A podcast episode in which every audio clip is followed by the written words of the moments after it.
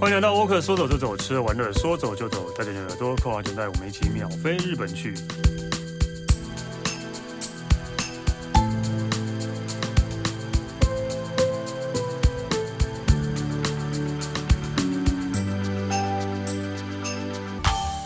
大家好，我是史丹利啊、今天我们一样来讲日本，然后今天讲的日本应该是啊、最应该说新鲜的，对，新鲜的吧，应该是吧。我们欢迎 Alan。Hello，各位听众，大家好，史丹利好，我是 Alan。所以你这是这些，你今天要讲的是你真的这一次去的地方？对，这是我这一次去的地方。哇，很新鲜。就是有一些是算是，虽然说它不能讲说它是新的啦，但是团体旅游也好，或是说这一般的旅行也好，比较会少去的。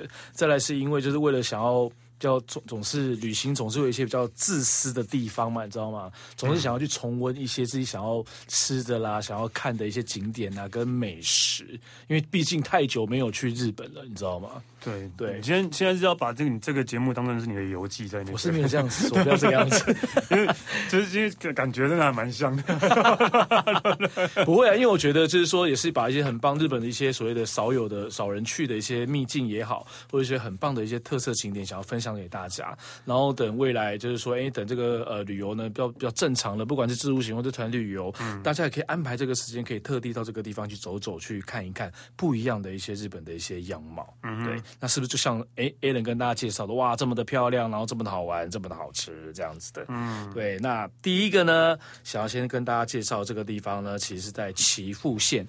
对，在岐阜。嗯、那岐阜县其实，其实我们之前好像有讲过，有讲有讲过哈。蛮，你还蛮喜欢岐阜县的。我非常爱，啊、我还蛮爱岐阜县的。我记得你还蛮喜欢岐阜县。因为其实大家通常岐阜县可能很陌生，但是其实大家很喜欢很喜欢的世界文化遗产就是那个白川乡合掌村。嗯，其实就在这个地方。对对，然后还有那个高山，高山很棒的高山寺。高山老街。之前你的名字的动画的，它有一个场景背景，就是以这个地方为为一个灵感来源去画出来的一个画面。对啊，那这一次呢，我想要去的这个地方的话呢，我有介绍两区两个地方，想介绍给大家。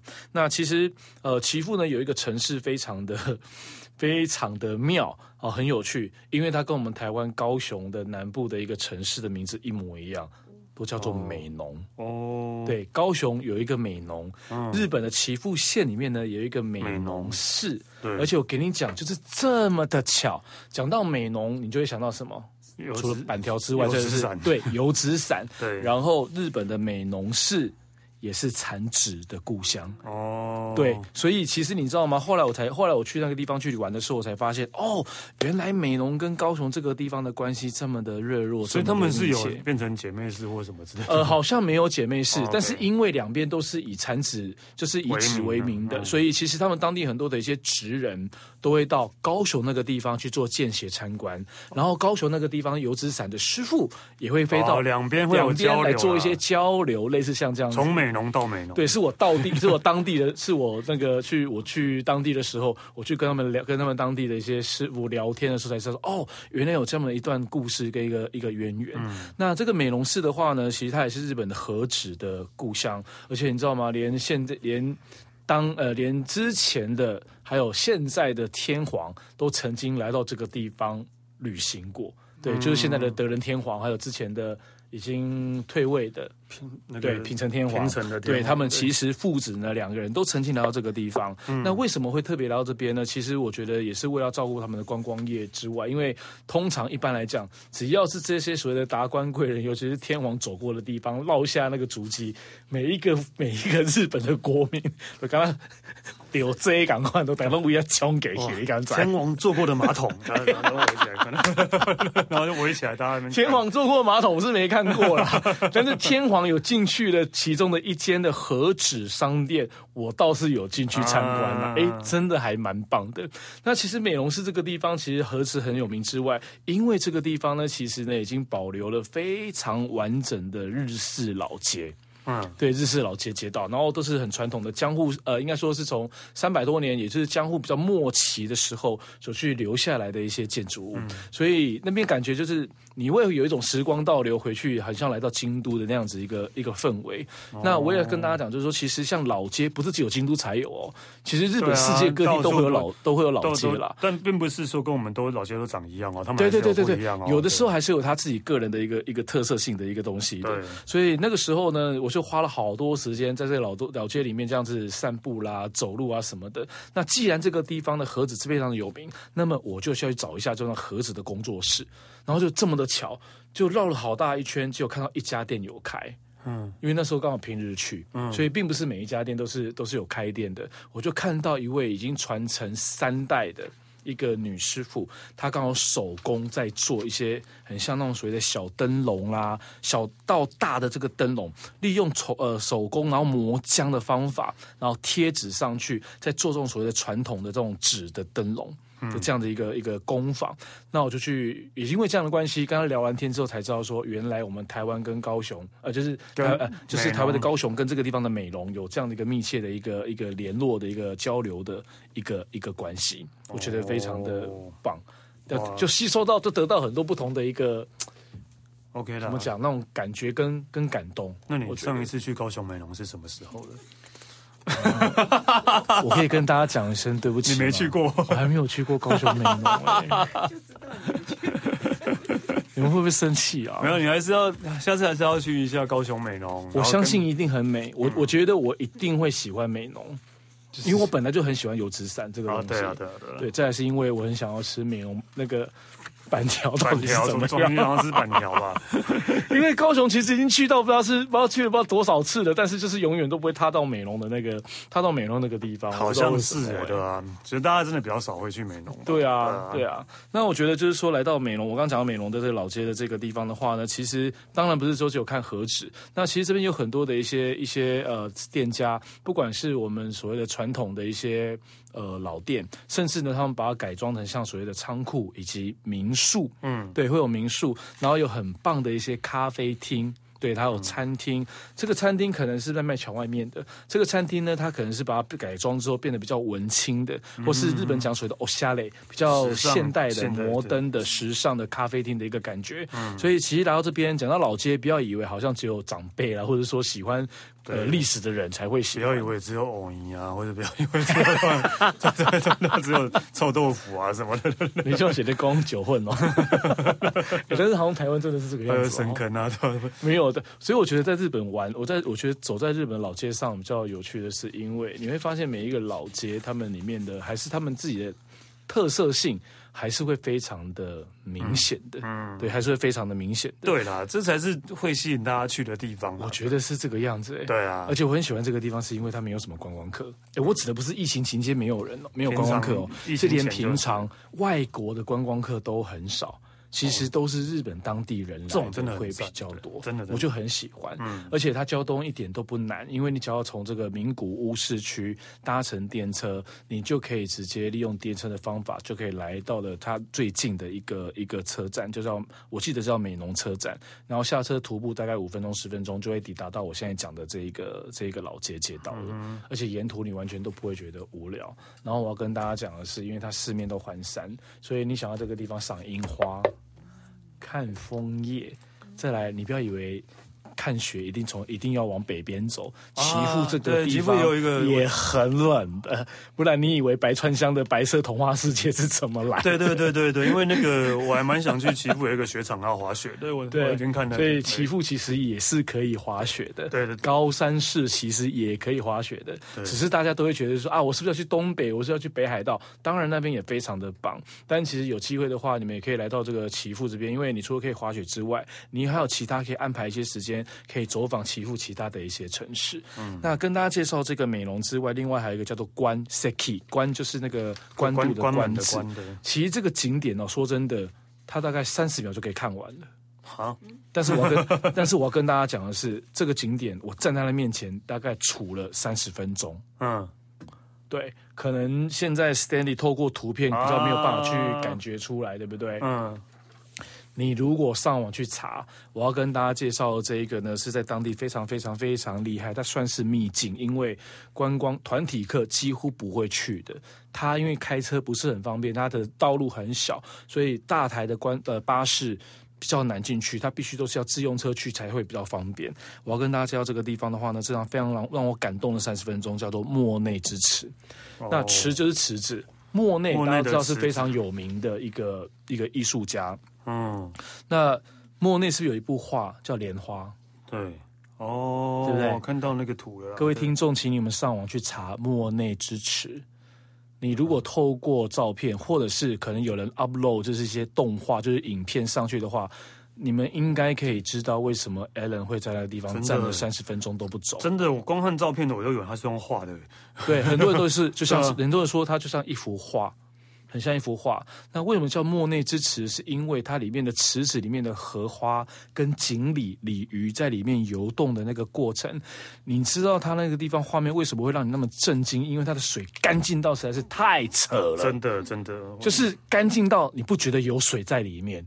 然后你会觉得，就是如果透过照片看，你会发现那个那个那个鱼应该是 key 进去的吧？对。然后那个鱼在里面游，应该是那个雷呃那个投影进去的吧？很多人这么讲。对，因为还有影子。对。但是我真的要跟大家讲，因为我亲眼看过它，所以它真的太夸张了。然后当这个画面在你摸在你面前呈现出来的时候，你会发现整个池子是一个动，一点动静都没有，连一点点的涟漪波纹波动都没有。鱼游泳也会有啊，除非。鱼游过去，对啊。如果因为鱼不是一直都会游的啊，它可能就会定，鱼可能就定在那个地方。那你就觉得那是真的还是假的？连你在现场看，你都会觉得它是假的哦。连在现场看，那当然，如果说你没有用一个比较，就是用一个欣赏的角度去看这个池子的话，说真的，你就是这样一眼望过去，其实就是三十秒钟。甚至连三十秒都都都都很足，都太多了。但是如果你真的就是静下心来，你好好的去欣赏眼前的这一个不大不小的一个池，叫莫内之池的话，那个感动是你只要走过去，其实你都会发出惊叹的声音啊！我不夸张，我真的不夸张。对，然后它最美的时间春跟秋，为什么？旁边都是樱花树啊，枫叶跟樱花树，然后旁边都是枫叶，对对对。然后因为我这一趟去其实是八月份啦，就是一整片绿油油的，其实也非常的舒服。对啊，那如果冬天又是雪的话，也又不也很漂亮。我跟你讲，铁定很美。对，哎，我觉得不错呢。冬天去看，应该感觉会会很赞呢。对啊，那个池子会不会结冰？对啊，就是鱼都会那边在皮皮剉。然后如果有机会大家到这个地方的时候啊，记得一定要吃他们的香鱼。香香鱼，他们的香鱼阿鱼香鱼非常有名，然后很好吃。所以在那个莫内子里面的是鲤鱼哦，不是香鱼。呃，它是鲤鱼，因为它旁边有一条非常重要的河川叫长良川。嗯，对，然后那个地方就是产了很多一些鲤鱼，都是鲤鱼呃，不是鲤鱼，讲错了，香鱼。所以很多人来到这个地方，因为香鱼是夏季的时候，对，最量最多的，所以很多人就到这个地方呢来钓香鱼，因为那那边时间在时间之内它是有开放让大家用让钓客去钓香鱼的。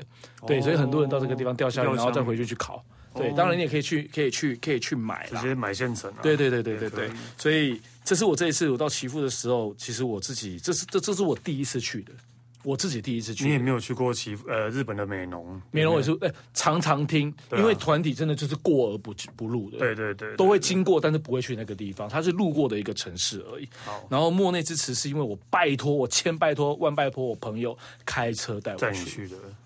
因为他大型巴士要进去实在是太麻烦，进不去了。然后我一到当地的时候，人超多的，嗯，都是日本人啊。对，然后每一个人经过的，哇，すごい呢，奇嘞，新奇拉点奶，可红多，吵死了，跟跟那个说要去厕所不是一样吗？没有，他们是很小声，我是比较夸张的啦，我是比较夸张的啦，我是夸张版的啦。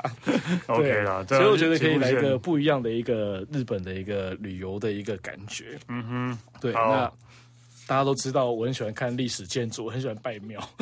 对，这是你最最不想听的。就是对，反正一定会有庙，然后像佩岑就一定会有那个老宅。哦，真的吗？佩岑喜欢讲老宅，然后每一个地方一定都会讲老宅。对，我觉得我们两个下次可以一起录啊，还是你们一起录好了啦？对，可能就是我们两个自己在聊天，就把你丢在一边。我在想，我们先慢慢聊。但是这一个地方，你应该，我们上次其实我们有聊到有一集，是不是讲那个在我们有聊到就是那个。露营的这件事情，对啊，对，然后其中有一个地方就是在全日本最大的淡水湖旁，琵琶湖旁，你还记得吗？有，我超想去的，很漂亮。那个那个露营区，你有机会可以去。然后我这次要跟大家介绍的这一个寺院，其实它就刚好是在琵琶湖旁边而已。对，所以其实你就算没有把它当成是一个一个一个历史的一个佛教的景点，其实很多人到这个地方是拍 IG 照的，因为它的建因为它的建筑物就感觉是浮在整个河呃整个湖水的上方的。嗯，对，非常的漂亮。这个地方呢叫做福玉堂，叫做福玉堂，福就是的福，对，那御饭团的御，对对，福玉堂。然后这一个是盖在琵琶湖上吗？琵琶湖上，嗯，对。但是你们如果在网络上看到那个照片，其实那个建筑物已经是破坏掉再重建的了。哦，所以这个建筑物大概只有目前应该不到一百五十年。但是这个玉呃，就是福运堂从有到现在已经超过了一千年的时间了。所以这个寺院的历史价值其实非常的悠久，但是建筑物本身的话呢，其实大概是一百多年的时间。嗯、但是我觉得它很棒的是，因为它真的是非常会让你非常的心旷神怡。因为当你下了车之后，你会先走过一个很像我们讲所谓的一个栈步道，就是用木用木头所去串联出来，连接到那个本堂，就是大殿呃主殿的那主建筑那个地方那一座桥，那个桥你往下看就是琵琶湖。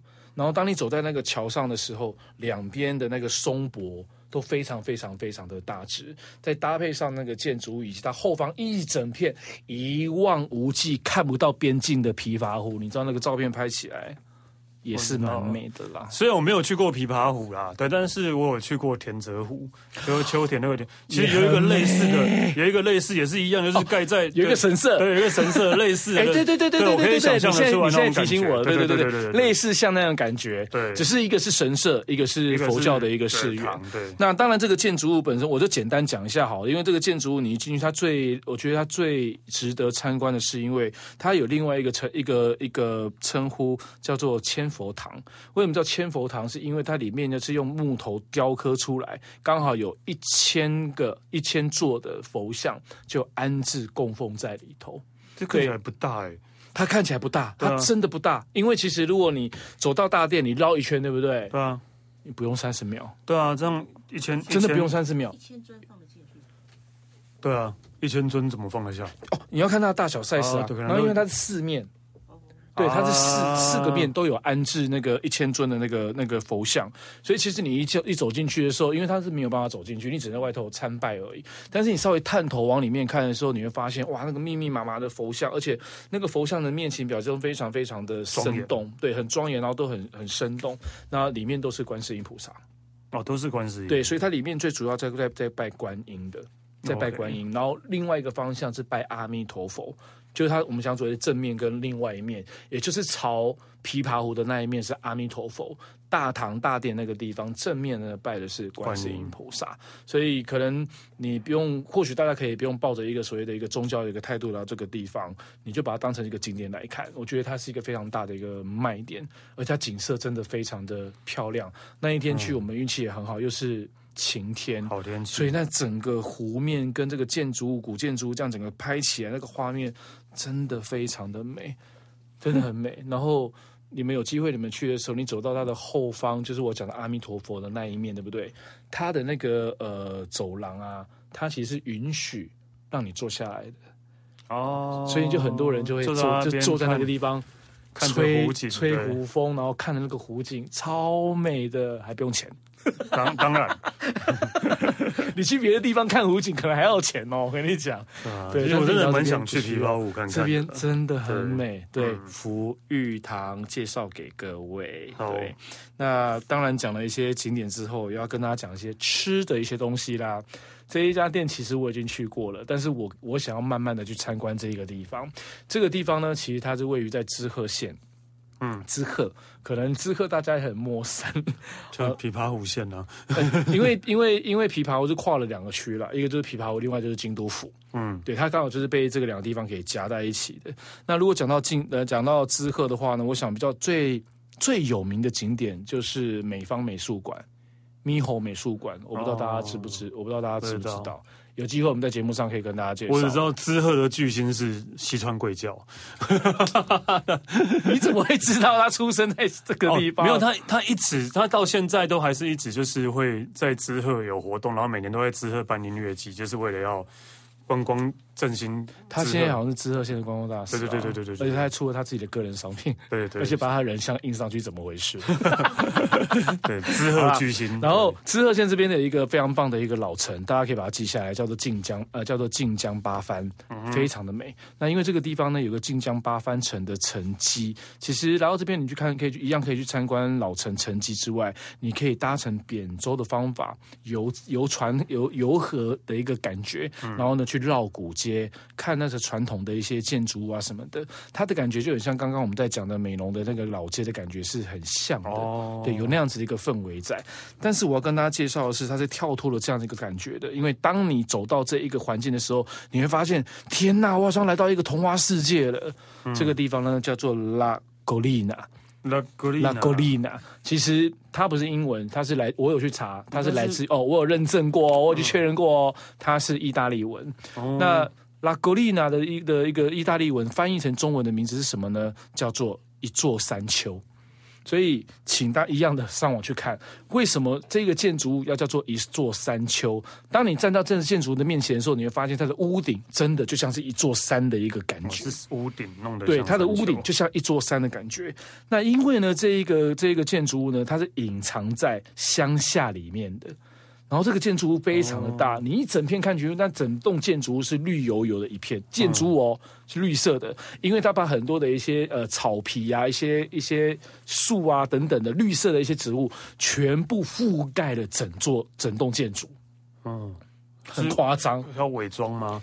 我觉得有那么一个感觉啦，因为你会感觉很像是童话世界，但是因为在日本，你会觉得，哎，这个地方是不是曾经在宫崎骏的哪一个画面曾经出现过的那样的一个感觉？所以你知道，小孩子爸爸妈妈就是大人，大人带着小孩到这个地方的时候，你发现小孩子都非常的激动。因为他们以为他们来到了童话世界，你知道吗？他们就好开心哦，然后就很想要赶快冲进去那个建筑物里面，想要去看一看到底建筑物里面有什么。嗯，对。然后不管是大人也好，小呃小朋友也好，其实你一进去那个建筑的时候，你会发现它带给你的冲击非常的大。我这这这本身到底是干嘛的？好，我现在要跟大家 对，你讲那么久，这本身到底这个建筑物就是这一栋建筑物呢？其实它是日本呃，在当地这个地方已经有一百五十年历史的瓦卡西和果子店。哦，其实它的名字叫做塔内亚，就是和果子的名字。叫做塔内亚，建筑物的名字是因为建筑物的外形给它一个名字叫拉格丽娜。嗯，对，但是其实它是卖核果子的。然后你一进去这建筑物的时候，我跟你讲，你会跌破眼镜，因为它现它建筑物里面，它建筑里面是非常的现代化，而且非常的明亮，可以透光进来。当你还没有进去那个建筑的时候，就会一股非常的奶很香的奶油香就会扑鼻而来，你绝对会被那个味道给吸引过去。一看到那个东西，就是大家很熟悉的年轮蛋糕哦。然后我要跟大家讲的是，塔内亚也好，或者我现在跟大家讲在介绍这个拉格丽娜也好，全日本第一个有所谓的全日本先有年轮蛋糕，也就是年轮蛋糕的发祥地，就是在这一家店拉格丽娜。从这个地方所开始的。那我刚刚不是讲说这一家店是一百五十年的老街呃老店吗？其实这一家店有名的比这个更有名的，并不是年轮蛋糕，是它的那个是它的那个呃那个什么东西啊？铜锣烧啊，铜锣烧跟跟那个水羊羹哦。我要告诉大家，我到目前为止我在日本吃过最好吃的水羊羹就是这一间。我不夸张，太好吃了。所以它为什么会有这一家店的产生？这个是现代的第三代主人讲的，因为和果子都是对年轻人比较不接受的，对啊，年轻人比较不接受。所以他们就利用复合式的方法，透过建筑物的一个外形的一个感觉，来吸引各个不同年龄层的来这个地方玩。因为不管小孩子或者长辈，小孩子绝对喜欢这个环境，因为它整它旁边全部都是山。然后你一进去的时候，当然你会先看到的是那个年轮蛋糕，但是其实它旁边就一整，它更大的，它更大的卖场其实都是在卖核果子，对。所以它去利用这种方式把这两个东西给串联起来，借由这样的方法让年轻人可以再一次的去喜欢核果子的这个东西。所以其实这一家店要记得，它不叫拉格丽娜，拉格丽娜是建筑物的名字，这一家店的名称叫做。塔内亚，所以大家要要搜寻的话是要搜寻塔内亚，塔内亚对塔内亚对，然后你不要以为只有这栋建筑物哦，这栋建筑物走进去走过了这栋建筑物之后，整片也是很大的一个 一个一个草地，非常的大，它里面还有另外一个非常大的一个卖区，就是跳又跳脱了另外一种感觉，它是很像是一个仓库，嗯，里面有废弃的巴士，有巴士在卖马卡龙。然后有很多的餐，大大小小的货柜餐厅，有卖有面包店，有和果子店，东西是都要包就对了。卖和果子，然后我跟你讲，里面它就是一网打尽的概念。然后有一个非常非常漂亮的一个餐厅，然后那个餐厅里面它只卖一样东西，蜂蜜蛋糕。哇！我跟你讲，你到里面会流口水，而且每一样东西你都一定会想要吃。塔内亚，我很推荐大家一定要去，真的很棒，在知鹤县，非常非常的棒，在知鹤县。天哪，自己讲的很，这都是蛋糕哎，都是甜点哎，哎，但是真的很好。我其实不是吃甜点的人，对啊，但是我真的不得不说，尤其他们的铜锣烧也是，哇，天哪，好好吃哦。哦，我其实我跟你讲，你不要说我在放马后炮，我先讲，嗯，我其实是很想带回来，但是因但是因为它的有效期限太短了。很多东西都是他白天做，晚上就要吃掉的，他不会让你放过，可能放隔夜的。So sorry，啊，只能只能去现场吃啦，没关系啦。对，我们也可以去，等下要去买鸡蛋糕嘛，黄豆饼嘛。对。好，这个地方，接着这个地方，我想，Stanley 应该去过了吧？没有哎、欸，名古屋的大须，没有没有没有，你没有去过名古屋大须观光？欸、大须观音没有。好，对。这个地方呢，又很有它的味道在，在我喜欢它是因为它很昭和，嗯，我喜欢昭和的昭和的地区，老人、啊，然后，对对对对，我老人，然后我只要有机会，如果到这个地方的话呢，我都会很早就会过去了，嗯，就是早上去。那因为我刚刚讲昭和，对不对？我不知道为什么到现在还是一样，我很喜欢那种昭和风味的咖啡厅，然后里面可能就是长辈，有可能是爸爸妈妈，也有可能是。爷爷奶奶在经营这个这个咖这种咖啡厅，然后你进去就是非常的。温馨，它不是那种很装潢非常的很时尚或很文静，没有，它真的就是装装的就是很一般，真的是给给老先生老太太们去吃的吧，去喝的啊。你可以不用强调这件事情，没有，就是他们从小喝到大，对，这样 OK 吗？他们从小喝到大，所以老了还是会想要。其实他们是有回忆在，是有回忆在的。所以我就是想要去感受一下那种昭和的氛围，然后当然也是想要吃他的早餐。但这种我觉得 OK，但是我现在也越来越多就是要刻意营造这种昭和氛围的，我也不喜欢。但是这种从以前到现在这种，但是我觉得。那种氛围是你模仿不出来的，我觉得，然后就会想要去吃份一份早餐，然后他的早餐我都会觉得天哪，应该都是赔钱吧，因为他一份只要日币两百五十块钱，对。嗯，啊真的，名古屋啊，是不是名古屋啊？对啊，很多地方其实不是只有名古屋，很多城市其实都有哦。然后他，你知道他两百一份两百五十块钱的那个早餐，它有什么吗？它有一个非常好吃的厚片吐司，上面还有一块咸奶油，就铺在上面，你就看它慢慢慢慢的融化。然后有一小份的那个沙拉，还有一颗立着白色的那个水煮蛋，然后一杯香浓浓现冲的咖啡，利亚哥。礼票哦，嗯嗯，起码剩成代票才五十，比台币还便宜，比台湾还便宜，对对啊。你起码开五十块，你看台湾没吃啥。对，那哦，我讲了这么多，这个地方呢，在名古屋市区，你只要从名古屋车站搭车，我记得大概一两站而已，叫做大须观音，大小的大，必须的须，观音，观世音菩萨的观音。那其实无所，会叫大须观音，其实当然这个地方就是有一个。观音庙，对，就在这个地方。其实这个地方是因为观音庙而开始延伸的，请你就把它想象成浅草寺。啊，名古屋的浅草寺。啊，哎哎，这样讲也没有错，对，因为你们有去逛出浅，你们有去过浅草寺，你就知道浅草寺旁边周边是不是很多的很多的街道巷弄，对啊，然后是卖一些当地的东京呃呃江户时代的一些东西啦，或是一些老老店什么的，都在这个地方。对，那它就是对名古屋版的 名古屋版的浅草寺。那有这些街道，就是因为这些寺庙的关系。啊。对，就是这个关系，所以它旁边就很多很多很多的街道巷弄。然后我同时还要告诉各位的是，这个地方同时也是 cosplay 的发祥地。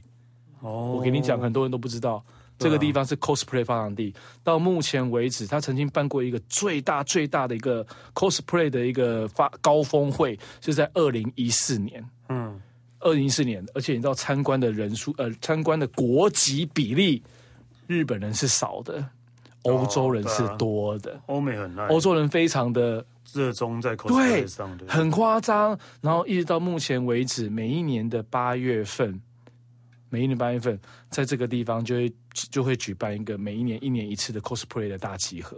所以 cosplay 的发祥地是在一个庙里面，就还蛮有趣 的，还蛮有趣的，就在一个庙，对，观音庙，还蛮好玩的。啊、而且你知道，他每一次，因为其实他们有，因为现在疫情的关系，很多大型活动其实是不行的啦。像之前有一些大型活动的比赛，比赛哦，就是要去打扮谁是最像的，你知道吗？嗯、然后近几年不是什么呃，《鬼灭之刃》。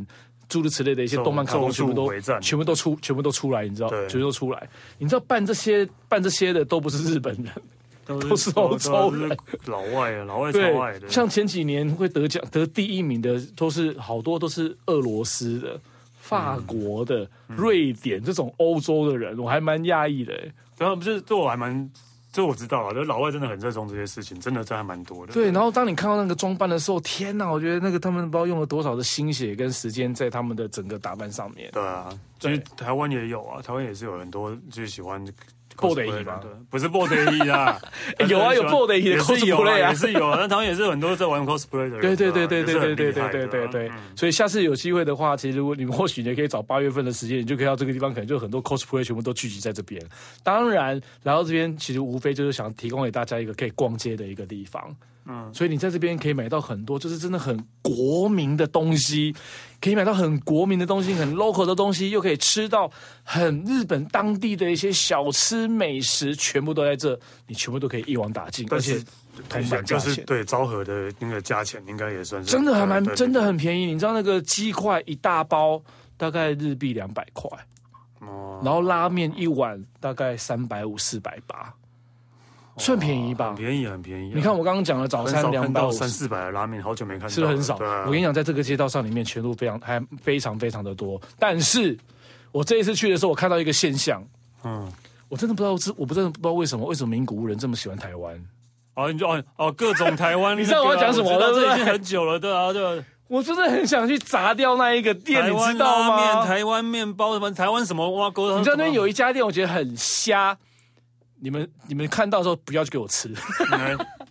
他有一家叫台湾台啊台湾嘛这说吧，就是台湾式的啊对拌面对对对荞麦面。嗯，我心想说，台湾有这种什么拌干拌荞麦面这种东西吗？根本就没有啊！而且面的料啊酱啊什么的。根本就是日式，就跟就是他们觉得只我我我自己观察啦，我觉得那种各种台湾挂着台湾的商品，当然是从名古屋发祥的没错。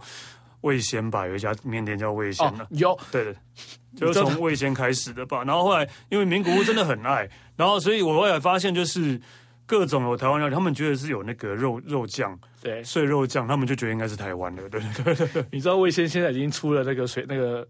外带包了，有啊，一定有啊，然后就把那个超红，把那个台湾大辣辣，把台湾两个字大大辣辣打在上面。对，就对他们就是有点像那种蛋仔面上那种肉上面的肉酱嘛，他们就有那个东西就是台湾的。好，你知道我看到更更瞎是什么吗？嗯，那个御饭 Seven Eleven 独卖的御饭团，嗯，那跟台湾有什么关系？那个御饭团呢，叫做咖鲁饭，叫做咖鲁饭团，咖喱卤肉饭吗？对。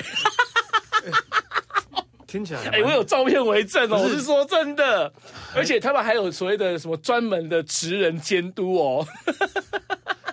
但我还蛮想吃吃看加卤肉饭，对我还蛮想吃吃看的。哎，咖卤御饭团 还不错，Seven Eleven 独卖，什么东西加咖喱应该都很好吃。我那时候其实很想把它买来吃看看，但是我实在是买不下手。吃啊，吃吃看啊，我觉得 OK 啊。对，然后呢，到那边千万不要，然后还有一家，还有那个咸酥鸡，千万也不要吃。